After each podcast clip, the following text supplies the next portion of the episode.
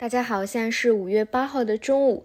今天早晨给大家分享的是我对于五月行情的两个推演，其中的大头关注点呢就是中特估大金融，并且呢它也是和指数到底能否真正形成突破，有开启主升浪的一个可能是息息相关的。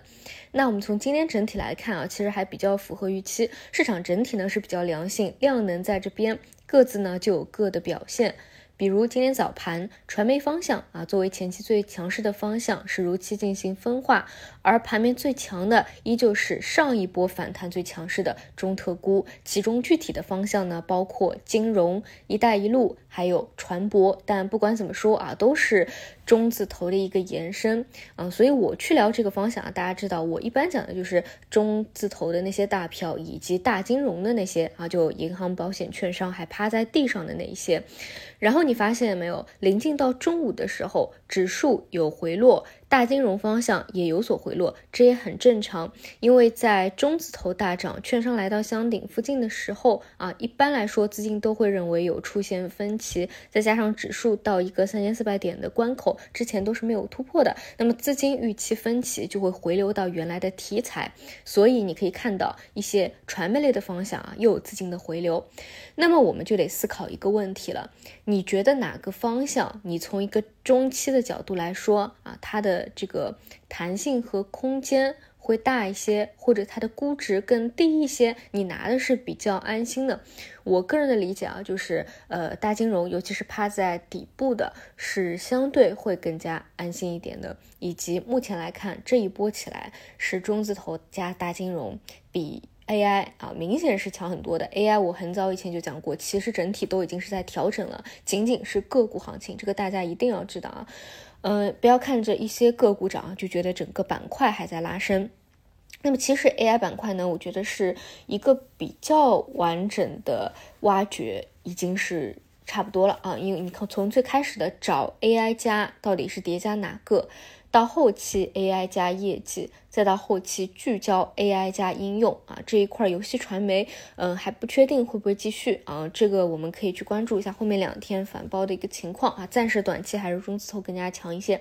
总之呢，一个非常完整的挖掘的过程也差不多了。嗯，并不是说 AI 整体以后不会再来啊，这是一个大主线，未来肯定还会有新的技术革命政策的推动，还会有行情。只是从短期的角度来说，嗯，就是明显大家应该也能感受到，我觉得短期是。中字头比 AI 啊去看的机会或者安全系数会更加大一些吧，所以我个人早晨提出两点可能呢，我的这个聚焦点啊还是会放在这些，尤其是趴在地上的大金融加中字头上。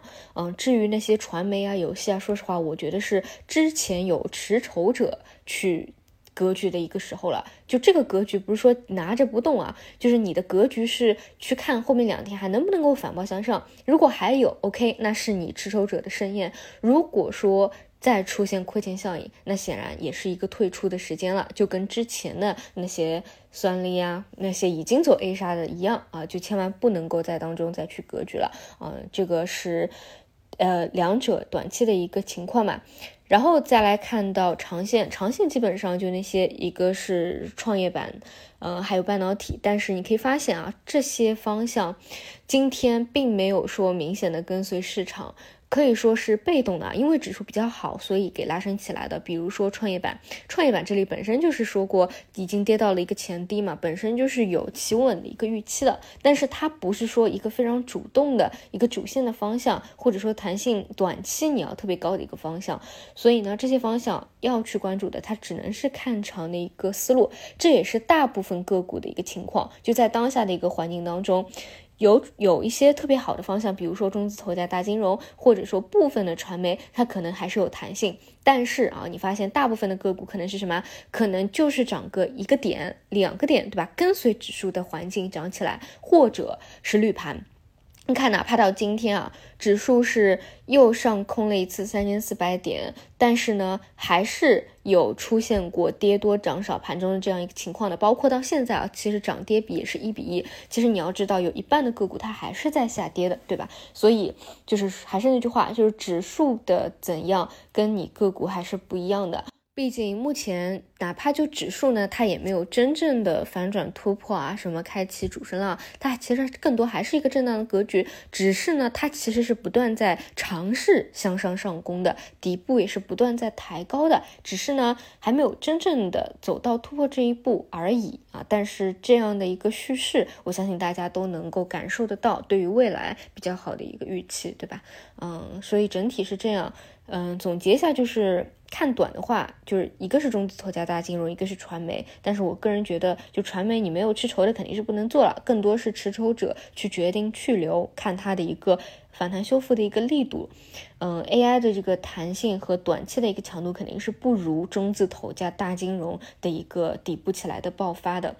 然后长线的话，还是那一些呃，就是因为量能在。没有增量的情况下啊，其他垃圾大金融的话，可能还是会对其他的那些方向有压制，所以你看其他的板块没有怎么跟，那只能保持耐心了。好的，以上就是今天的内容，那我们就晚上再见。